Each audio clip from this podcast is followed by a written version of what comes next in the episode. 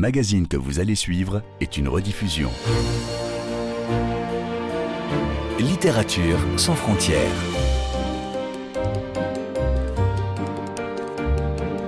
Catherine Fruchon-Toussaint. Fanny Renard. Bonjour à toutes et à tous. C'est une histoire folle, celle d'un écrivain qui aimait tellement la littérature qu'il a fait de sa vie une fiction, et celle d'un autre qui l'a suivi dans son mensonge. C'est l'affaire Émile Ajar, le nom d'un romancier imaginaire, un pseudonyme, derrière lequel se cachaient deux hommes, Romain Gary, le véritable auteur, et Paul Pavlovitch, son petit cousin, qui a prêté son visage à celui qui n'existait pas et qui, comble de l'ironie, allait recevoir le prix Goncourt en 1975 pour son livre La vie devant soi, un prix que Gary avait déjà reçu en 1956, faisant donc de lui le seul lauréat à ce jour récompensé deux fois.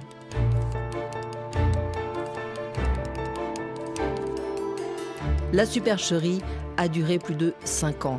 Mais six mois après la mort de Romain Gary, qui a mis fin à ses jours en décembre 1980, Paul Pavlovitch a décidé de tout révéler, ce qui a fait l'effet d'une bombe et a été considéré comme le plus grand hold-up littéraire du XXe siècle en France.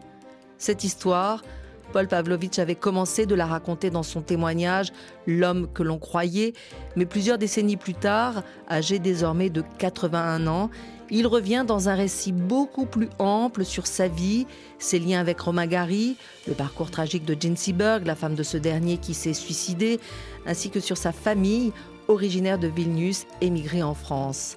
Je vous propose donc d'entendre maintenant Paul Pavlovitch lors de son bref passage à Paris où nous l'avons rencontré avec Bertrand Eclair pour parler de cette nouvelle publication intitulée Tous immortels aux éditions Bûcher-Chastel.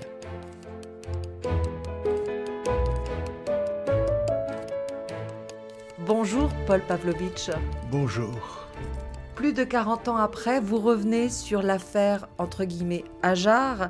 Est-ce que c'est parce que les fantômes de Romain Gary et de Gene Seberg et tous les autres d'ailleurs que vous évoquez sont revenus taper à la porte et vous ont décidé à écrire ce livre? C'est peut-être ça, mais pour moi c'est pas des fantômes. Non, c'est pas des fantômes. C'est, vous savez, en, yiddish, que d'ailleurs je connais pas, mais au moins je connais ce mot. Il existe un mot euh, tiré de l'allemand que l'on dit comme ça, Luftmensch. Luftmenschen, et ça, ce sont ce qu'on pourrait appeler en français des piétons de l'air.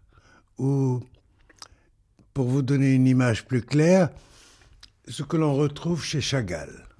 Ces bonhommes qui s'envolent, parce qu'ils sont amoureux ou parce qu'ils sont artistes.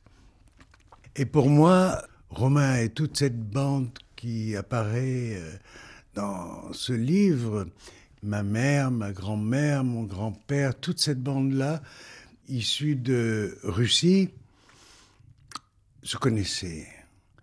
C'est un récit de mes souvenirs avant tout.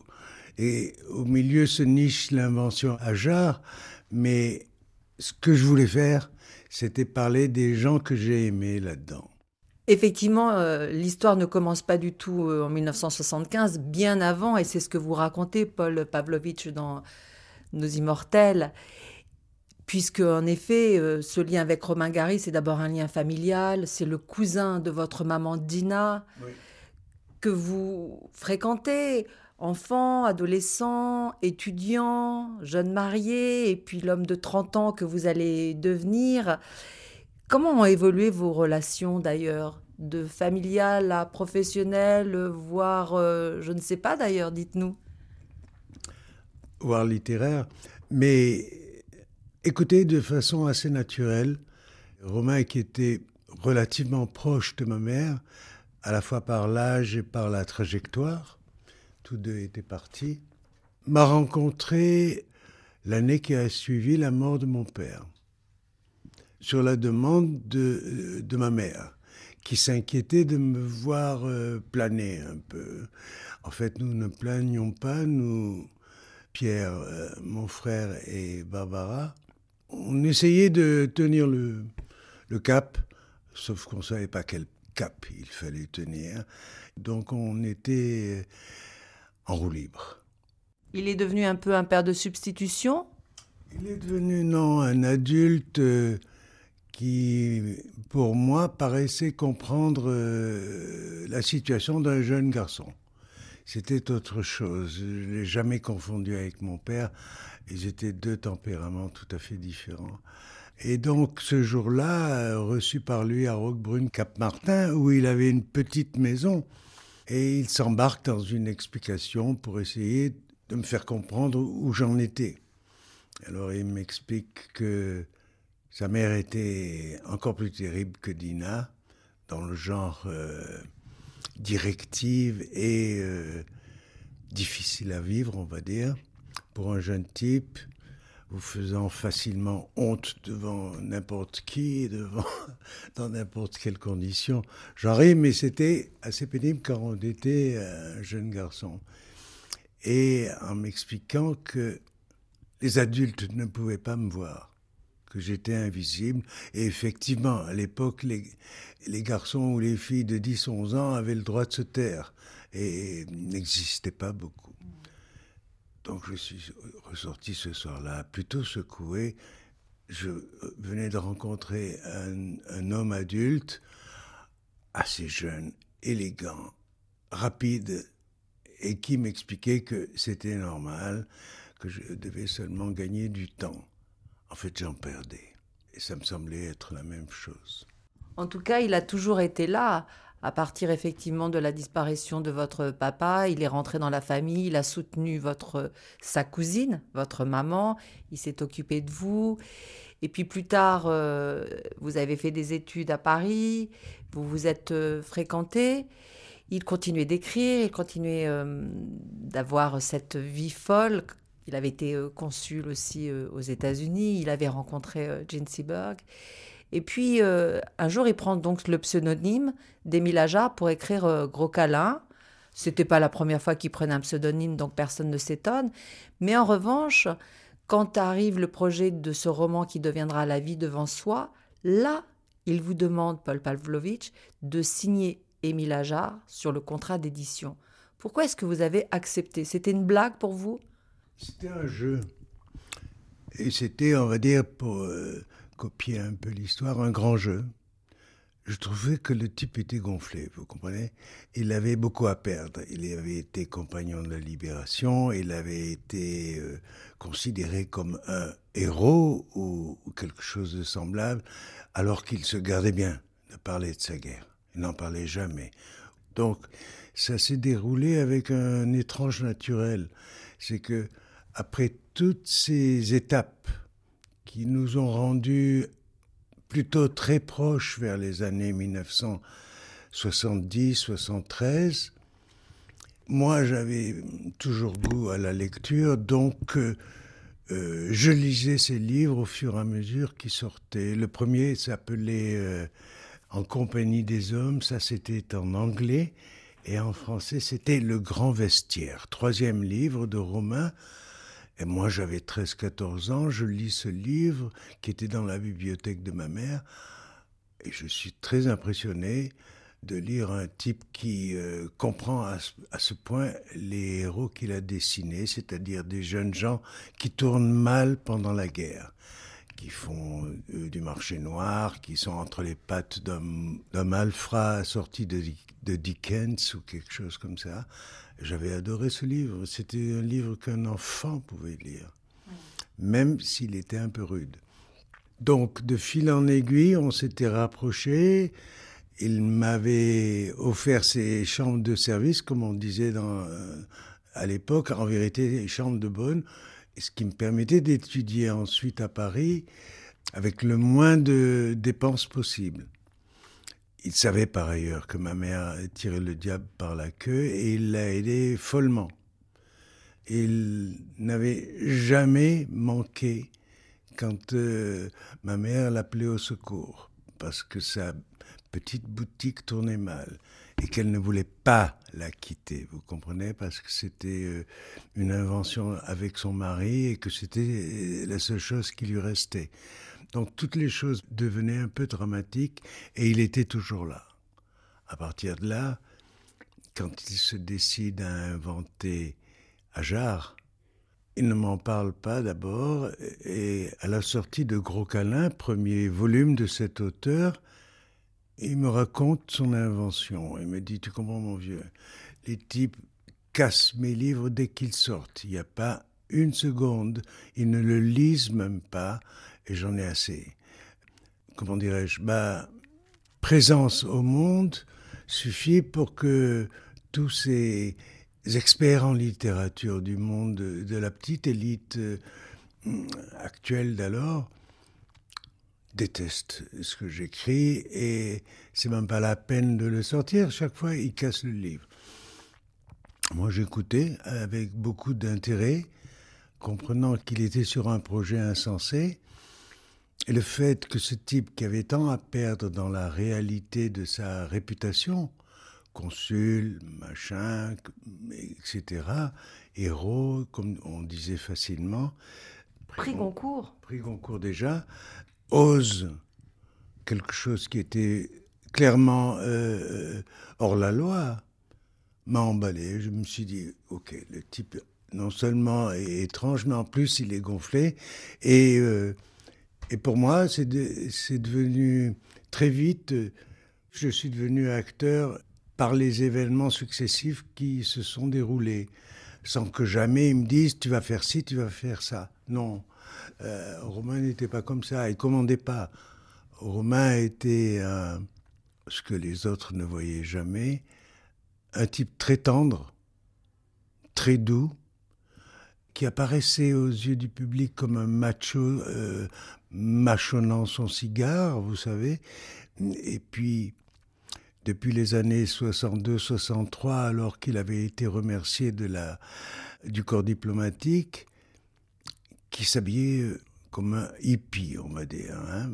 Il avait des gilets mexicains, il avait toujours un gros havane vissé à la bouche, il s'était laissé pousser les cheveux, d'autres fois il se maquillait outrageusement. Il était devenu un type spécial, quoi il était devenu presque un personnage euh, lui-même euh, de son œuvre euh, littéraire.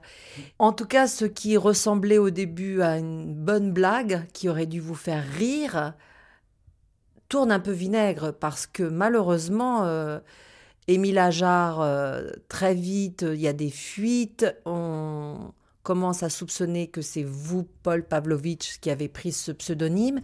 On ne saura jamais en tout cas jusqu'à sa mort et jusqu'à votre révélation six mois après, que c'était Romain Gary qui tenait la plume. Mais en fait, pendant cinq ans, surtout à partir du moment où il a le prix Goncourt pour La vie devant soi en 1975, là, c'est plus drôle du tout et vous avez passé cinq ans tous les deux dans un système dont vous ne pouviez plus sortir. En partie par ma faute, ça c'est sûr, c'est-à-dire à la fois une sorte d'indépendance d'esprit et euh, une méconnaissance du milieu parisien de l'époque. Voilà que mon nom surgit et Romain réagit euh, d'une façon qui prouve qu'il veut que ça dure. Parce qu'il s'agissait d'une invention majeure pour lui et pas du tout simplement décrocher un second concours. C'était pas son enjeu réellement. Son but, c'était beaucoup plus ambitieux. C'était inventer un personnage auteur. Et moi, par euh, mes maladresses, mes inconséquences, j'ai mené sur mes traces euh, des journalistes et quelqu'un m'a reconnu. Et à ce moment-là, qu'est-ce qu'il a fait? Il a dit qu'est-ce que vous voulez aux journalistes qui euh, le cernaient rue du Bac, il leur a expliqué qu'est-ce que vous voulez que je fasse si j'ai un neveu qui est un peu toqué, etc. Il a réussi à retourner la situation, mais il a entré dans une dans une époque à ce moment-là, après deux livres d'Ajar, où les choses devenaient moins drôles du fait de ce soupçon et c'est à ce moment-là qu'il a écrit Pseudo. Non seulement il réussit son tour de tromper la, la critique, parce qu'immédiatement à la sortie du livre, il m'a envoyé un petit mot, il me dit, tu vois, maintenant ils ont compris que je ne t'ai pas aidé là, et que c'est toi qui as écrit ce livre. Ce qui était le projet de ce livre, de montrer que non, il était pour rien. Il y avait un toqué dans la famille qui avait torché ce, ce, livre, et voilà. Et donc, il a rétabli son innocence. Bien entendu, ce livre était assez, quand je l'ai, parce que je le tapais à la machine pour lui, quand je l'ai vu apparaître, c'est moi qui ai craqué. Je me suis dit, mais ce type est complètement malade ce qu'ont pensé d'ailleurs les, gens de la critique. Vous diriez en effet, euh, Paul Pavlovitch, que finalement euh, cette histoire euh, lourde de secrets, de peur, d'enjeux financiers aussi, parce qu'il ne faut pas oublier cette partie qui est très importante, a abîmé votre relation avec Romain Gary Romain désirait quelque chose de beaucoup plus imposant qu'on lui fiche la paix et qu'il puisse écrire. Et là, il a changé son cap et il a décidé, il a espéré que l'invention Hajar serait son, sa dernière époque et qu'il l'amènerait comme il voudrait. Alors quand il a réussi à redresser le cap, on se tenait à distance par prudence, sachant tous les deux que ni l'un ni l'autre n'allait se trahir, qu'il était impossible de changer la situation à l'époque. Donc, moi, j'ai, je bougeais plus. Et lui-même euh, a continué à écrire des œuvres à la fois de Gary, puis, quand il l'a senti, la dernière œuvre d'Ajar, qui était Le Roi Salomon, et la dernière œuvre de Romain Gary, qui sont Les Cerfs-Volants. Et là, le temps passe assez vite. 77, 78, il fait les deux livres. 79, il sort L'angoisse du roi Salomon, qui est plutôt très bien reçu par le public et critiqué par euh, la presse littéraire qui euh, considère qu'Ajar en remet de nouveau, que c'est pas permis, etc. Et un mois plus tard sortent les cerfs-volants, un livre euh, beaucoup plus calme, beaucoup plus heureux, avec euh, des péripéties, mais qui est un livre 100% français. Et il lâche les cerfs-volants. À ce moment-là, il a fait le tour, vous comprenez. Il s'est rendu compte que c'était fini.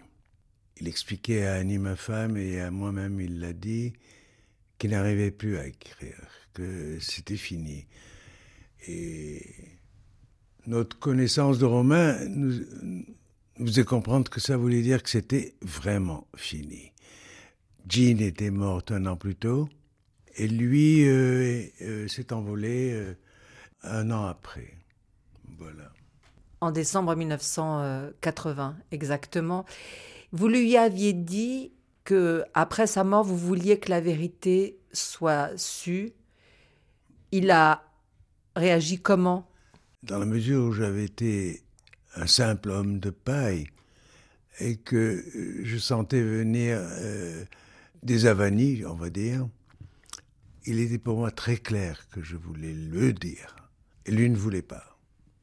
Donc là, ça a été une dernière indiscipline et je l'ai dit quand même sachant très bien que ensuite tous les ayants droit, euh, aussi bien la maison d'édition que Diego son fils ou d'autres, une ultime maîtresse, euh, des gens pareils, allaient veiller à m'exclure puisque j'avais pas respecté non pas un contrat, mais une feuille de papier blanc que j'avais signée.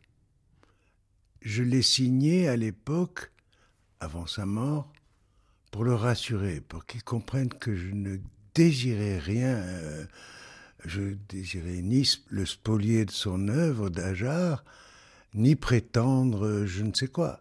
Donc après la mort de Romain, surgissait déjà toute une ribambelle d'avocats qui étaient des gens d'argent et pour qui euh, la seule solution était de régler ça au mieux des intérêts des, ayants droit. Et donc ils m'ont évacué comme ayant droit, pensant que, après m'en avoir menacé, pensant que ça me ferait reculer, que je tenais plus à de l'argent qu'à cette nécessité que je ressentais de le dire. Donc je l'ai dit dans une première rencontre chez Bernard Pivot et en même temps le, premier livre est sorti. Après ça, euh, il y a eu des règlements de compte un peu pénibles, mais euh, là, je ne pouvais pas lui obéir. Il me semblait que c'était à moi de le faire et que c'était tout. Ça se négociait plus, quoi. Est-ce que c'est un soulagement pour vous, Paul Pavlovitch, euh, évidemment de l'avoir dit, mais de revenir dans Tous Immortels euh, sur cette histoire pour apaiser aussi euh, les, dernières tensions des dernières années Est-ce que c'est le cas? Non. Je l'ai écrit parce que j'imaginais simplement que il n'y avait plus guère de temps, vous comprenez? C'est euh, quand vous dépassez 80 ans, et qu'est-ce que vous voulez? Il faut pas, faut pas être sot. euh. On ne sait pas combien de temps on, peut conserver les capacités d'écrire un gros bouquin. Donc j'ai écrit euh, ces dernières années assez tranquillement en organisant ses souvenirs. C'est un livre de souvenirs. C'est pas un livre de règlement de compte. J'ai euh, réglé de compte avec personne. Je regrette euh, la douleur, la douloureuse vie de Diego, qui a vu sa mère mourir, puis son père. Et ça, c'est insurmontable. C'est un, c'est un garçon que j'ai connu enfant, mais nous ne, nous ne nous sommes pas connus adultes. Euh, je regrette euh, la douleur de Diego, oui, ça c'est clair. Son père l'avait informé quand il avait 13-14 ans.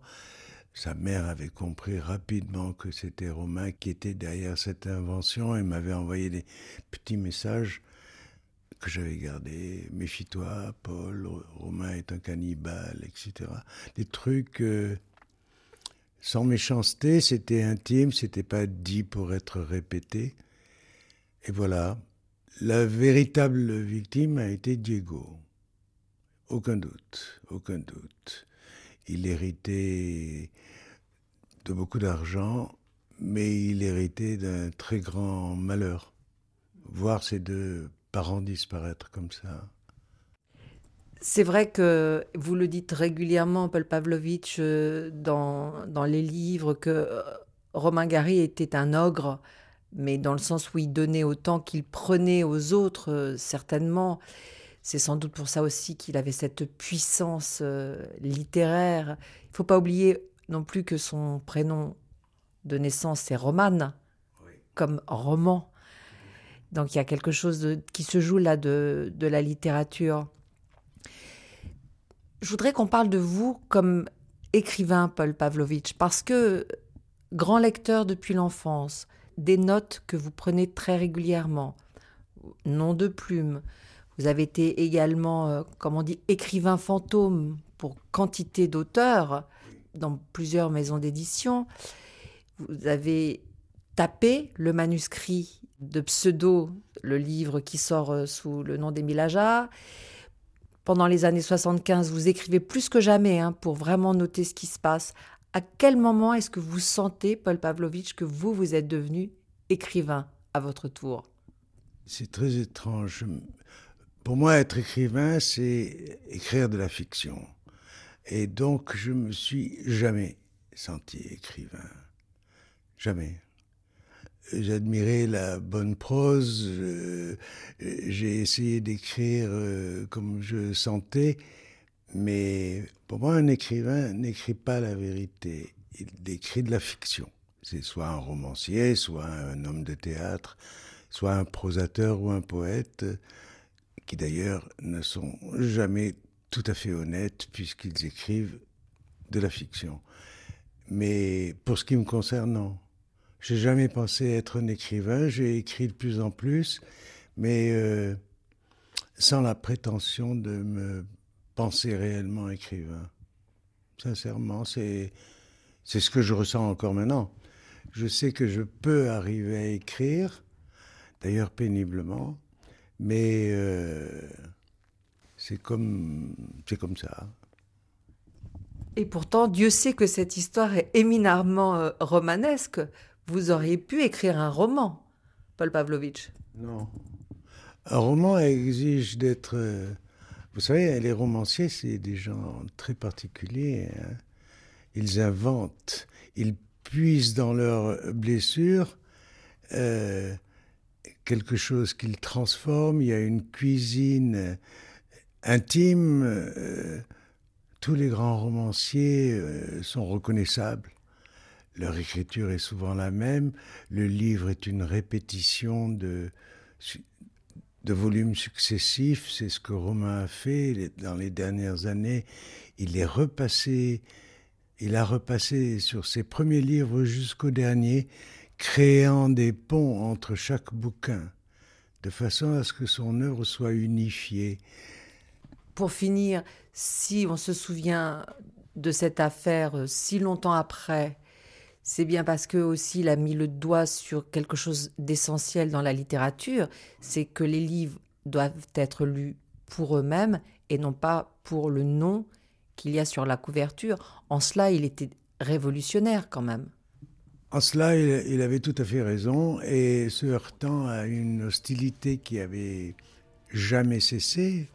Encore maintenant, il y a des types de, de- de l'élite littéraire qui méprisent ça, mais qui ne le disent plus, puisque le vent a tourné. On est 50 ans après sa mort, et si on le lit pour lui-même, on peut le critiquer, on peut ne pas comprendre où il veut en venir. Vous savez, les écrivains russes, par exemple, étaient facilement prophétiques.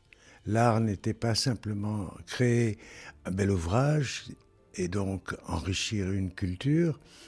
Non, l'art devait être un exemple, l'art devait être une prophétie, et ça n'a pas manqué. Romain était un type assez prophétique qui finit euh, son, son œuvre en expliquant que les 25 000 prochaines années seraient difficiles. Et ça, alors, euh, ça semble se révéler. Il avait raison. Il avait très souvent raison, quoi. Un homme qui aimait tellement la littérature qu'il ne vivait que pour la littérature au point que la littérature devienne sa vie et un peu aussi la vôtre, Paul Pavlovitch. C'est ce que vous nous racontez dans ce formidable récit de souvenirs, tous euh, immortels, où vous parlez de votre famille, du clan, de Romain Gary avec un magnifique aussi hommage à Gene Sieber qui est là tout au long du livre. Et donc grâce à vous, euh, ils sont tous immortels titre de ce livre publié aux éditions euh, Bûcher-Chastel. Merci beaucoup, Paul Pavlovitch. On dit au revoir à Émile Ajar alors. On peut lui dire au revoir. De toute façon, il est au ciel, celui-là. Il n'y a aucun doute. Voilà.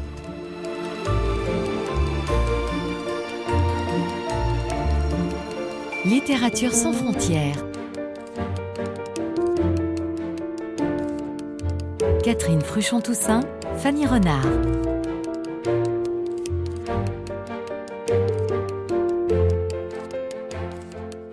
Vous pouvez réécouter cette émission sur le site rfi.fr en cliquant sur l'onglet Podcast. Et pour ne manquer aucun numéro de votre magazine, vous pouvez vous abonner à Littérature sans frontières dans votre application préférée et nous laisser un commentaire.